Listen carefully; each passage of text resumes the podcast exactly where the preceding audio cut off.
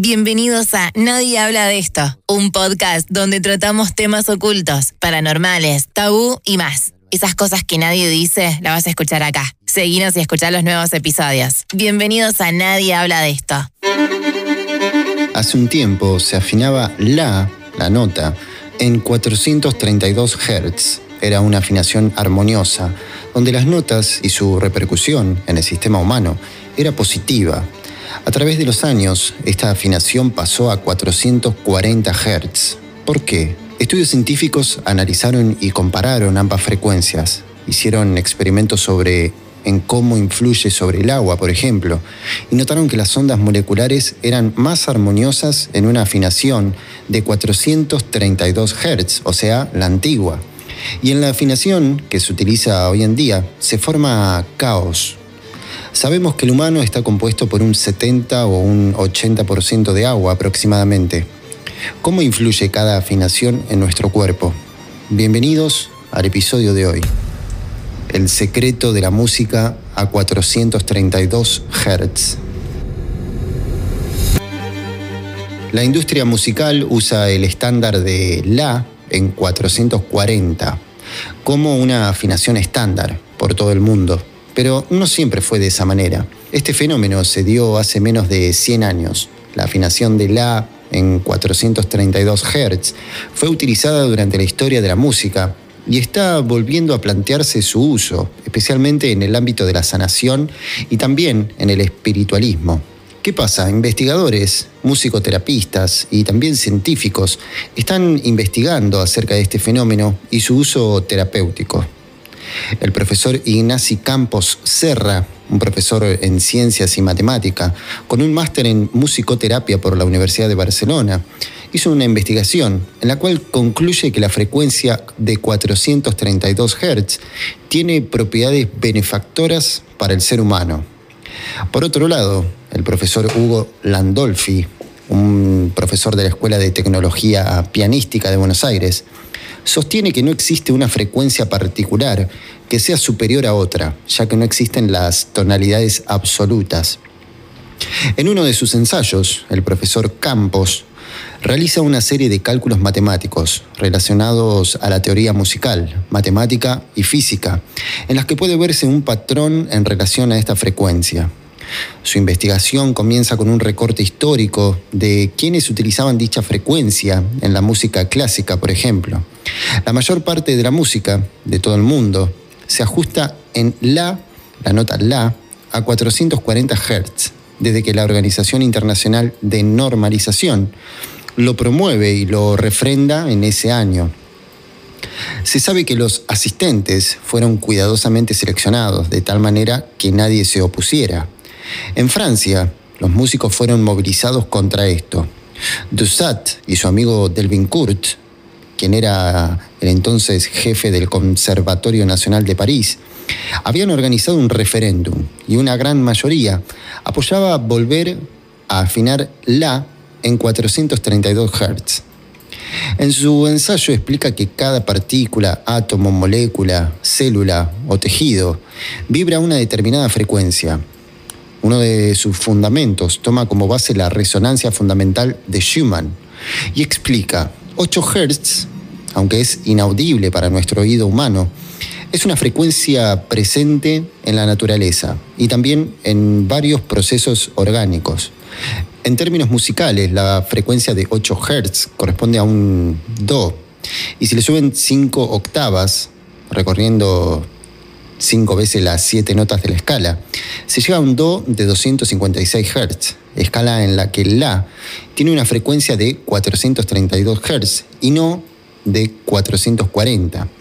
8 Hz es la frecuencia de repetición de la doble hélice del ADN. 8 Hz es el latido fundamental y primigenio del planeta, conocido como resonancia fundamental de Schumann, resultado, entre otros, de las resonancias electromagnéticas globales generadas por las descargas eléctricas de los rayos en la superficie terrestre y en la ionósfera. Por otro lado, el profesor Landolfi Dice que en la naturaleza no hay tonalidades absolutas. El profesor explica que muchos de los que claman que hay otra frecuencia que resuene con el ser humano no tiene fundamentos demostrables y por lo tanto las refuta. Él explica que los experimentos a favor de, de los 432 Hz son incapaces de comprobar su lógica. Sostiene que el estándar es necesario solamente para que todos los instrumentos puedan estar en sincronía y no duda de su practicidad. Para refutar a quienes están a favor de la frecuencia de 432 Hz, Landolfi dice que siempre se van a encontrar números en común dentro de la naturaleza con dichas similitudes y por lo tanto eso no puede probar que pueda beneficiar al ser humano a la hora de escuchar dicha frecuencia. Por el contrario, el profesor Campos menciona que el ser humano está compuesto en su mayoría por agua y un experimento llamado simática demuestra objetos como el agua y también la arena, al ser puestos en vibración sobre una superficie sólida que vibra en dichas frecuencias. Podemos ver cómo se forman figuras más simétricas con los 432 Hz utilizados anteriormente o hace tiempo, en comparación a los 440 que se utilizan en la actualidad. Como conclusión, se puede señalar que, aunque las propiedades del fenómeno en la 432 no se hayan podido comprobar como válidas, podemos decir que es un debate bastante reciente que merece ser estudiado y puesto, y puesto en el ojo. ¿Por qué no? Por otro lado, existen personas que utilizan la musicoterapia. En realidad usan la, música como terapias para diferentes este, personas. Tiene poderosas capacidades para poder mejorar el bienestar de una persona. Es una alternativa para otros, otros tipos de terapia, como la terapia cognitivo-conductual. Las terapias musicales usan las respuestas y conexiones de una persona con la propia música en sí, para estimular cambios positivos en el estado de ánimo y en el bienestar mental general. La terapia musical puede incluir escuchar música, también puede ser crear música con instrumentos de todo tipo. También puede involucrar cantar y moverse con la música, danzar. Puede ayudar a mejorar la confianza en uno mismo, la comunicación, la independencia, la autoconciencia, también la conciencia de los demás y la capacidad de concentración y de atención. La interacción musical entre una persona y su terapeuta es importante durante una terapia musical. La improvisación también puede ser una parte clave de la terapia musical, esto consiste siempre en hacer música en el momento, respondiendo a un estado de ánimo o a un tema, como hacer el sonido de una tormenta usando tambores o un palo de lluvia. La forma en la que la música afecta al cerebro es muy compleja, en todos los aspectos de la música, incluyendo el tono, el tiempo, la melodía, se procesan por diferentes zonas del cerebro. Por ejemplo, el, el cerebelo procesa el ritmo, los lóbulos frontales decodifican las señales emocionales creadas por la música. Y una parte pequeña del lóbulo temporal derecho ayuda a comprender el tono. Todo esto nuestro cerebro lo hace de forma inmediata. El centro de recompensas del cerebro, el cual es llamado el núcleo accumbens o accumbent, puede producir señales físicas fuertes de placer como escalofríos, cuando se escucha música poderosa. La musicoterapia puede usar estas reacciones físicas profundas que el cuerpo tiene frente a la música para ayudar a las personas con problemas de salud mental. Existen beneficios adicionales al escuchar o crear música, que quizás otras terapias de conversación podrían no ofrecer. Por ejemplo, aprender y practicar una pieza musical puede mejorar las habilidades de la memoria, la coordinación, la lectura, la comprensión, también habilidades en matemáticas y también puede cultivar la responsabilidad y la perseverancia.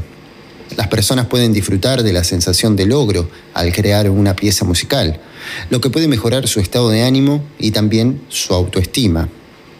La musicoterapia también puede ayudar a las personas a descubrir culturas diferentes, dado que hay muchos pacientes en los cuales eh, pueden explorar cualquier tipo y género de música durante la terapia, comprender las historias que hay detrás de, las canciones, pueden ayudar a, a las personas a conectarse con la música que están escuchando o que van a interpretar. Por ejemplo, una persona puede encontrar temas y significados dentro de las letras, ofrecer letras alternativas que apliquen a su vida y también a sus propias experiencias. Esto puede ayudarnos a encontrar las palabras para expresar cómo se sienten cuando es difícil hacerlo. Quizá, para hablar un poco más acerca de la musicoterapia, estaría bueno charlar con algún especialista en el tema. Y eso lo vamos a hacer en un próximo episodio. Nos fuimos un poco de tema, Arrancamos hablando sobre la música a 432 Hz y a 440 y terminamos en la musicoterapia. Pero son cosas que tienen que ver y hay muchos musicoterapistas que utilizan la frecuencia de 432 Hz sobre la de 440.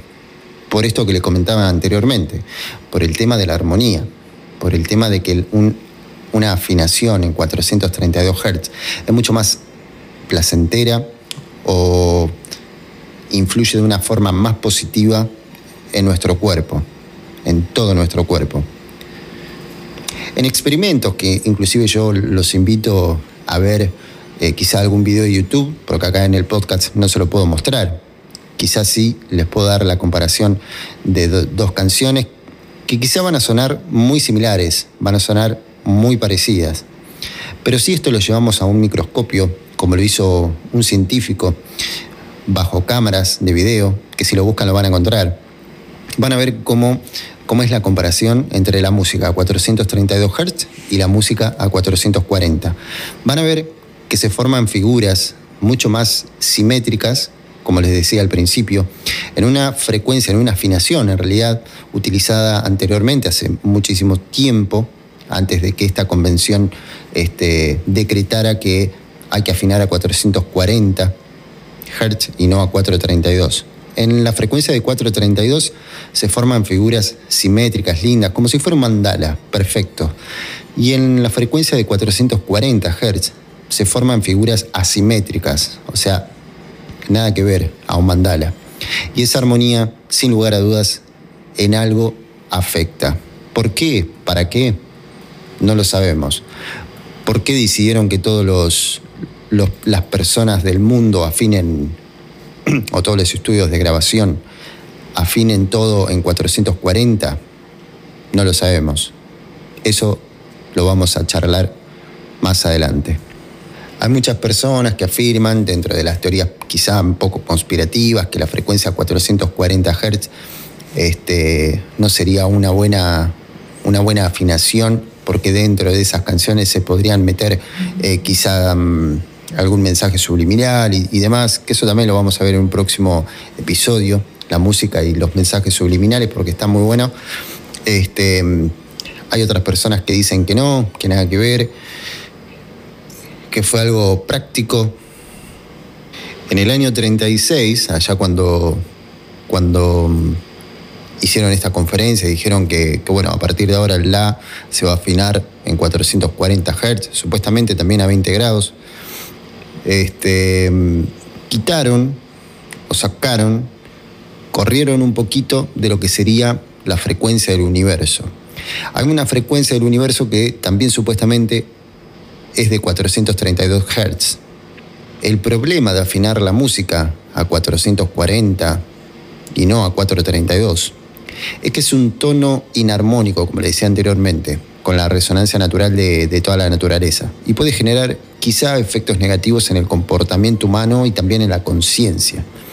Sin embargo, la música afinada en 432 vibra en sintonía con el universo. Por eso se dice que la frecuencia 432, o la afinación, perdón, en 432 Hz, va en sintonía con el universo y que es bueno para todo el ser humano y también para la elevación de la conciencia. Por esto que le comentaba anteriormente, que es la frecuencia del ADN, de todos los átomos que empiezan a resonar en esta armonía con la espiral de la naturaleza. También muchos afirman que el famoso OM para meditar está en la frecuencia de 432. El poder del sonido ha sido conocido por distintas culturas del mundo. Todas han utilizado la voz para armonizar el cuerpo a través de cantos, oraciones, mantras. También han utilizado instrumentos con este propósito como son los cuencos tibetanos, el gong, el tambor chamánico y muchísimos instrumentos más. A través del sonido se consigue armonizar el cuerpo, elevar la conciencia y conseguir quizá estados alterados de conciencia. ¿Por qué pasamos de 432 a 440 Hz? Quizá quisiera algunas personas que el ser humano no se encuentre en armonía consigo mismo. No lo sabemos. Seguinos y activa la campana, porque se vienen episodios muy interesantes. Nos encontramos acá para seguir charlando sobre nadie habla de esto.